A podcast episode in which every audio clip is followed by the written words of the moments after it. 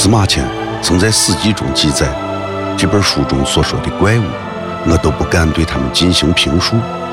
这就是中国的先秦古籍，一部荒诞怪异的作品《山海经》。乱谈《山海经》。《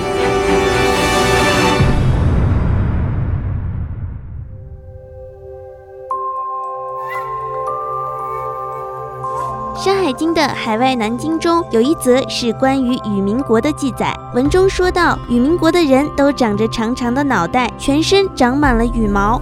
另外一种说法认为，那里的人都长着一副长长的脸颊。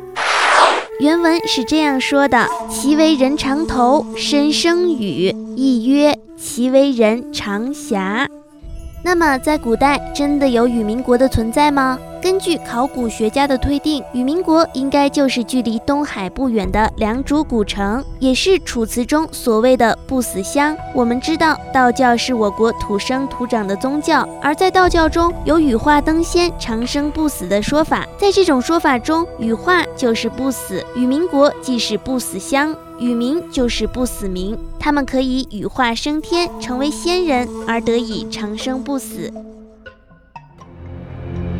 山海经》中展现了一个怪力乱神的世界，似幻似真，从古至今。